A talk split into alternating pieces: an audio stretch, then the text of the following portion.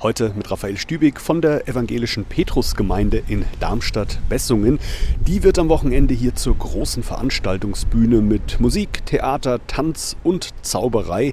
Die zweiten Kinderkulturtage stehen auf dem Programm und zum Auftakt gibt es morgen um 11.11 Uhr eine humorvolle Detektivgeschichte, der Waschlappendieb vom Darmstädter Theater Die Stromer. Lissy, hm? was schleppst du eigentlich so in dem kleinen braunen Koffer mit dir herum? Och, eigentlich nichts.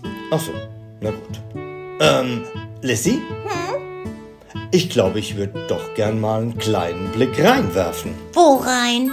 Im Anschluss wird hier dann am Nachmittag das Tanzbein geschwungen mit dem Verein Qualmende Socke und am Sonntagvormittag gibt es dann erst ein Impro-Konzert für Kinder und Jugendliche mit Pop, Jazz, Film und Klassikmusik und zum Abschluss der kostenlosen Kinderkulturtage wird es hier dann noch magisch mit der Zaubershow von Mr. Joy.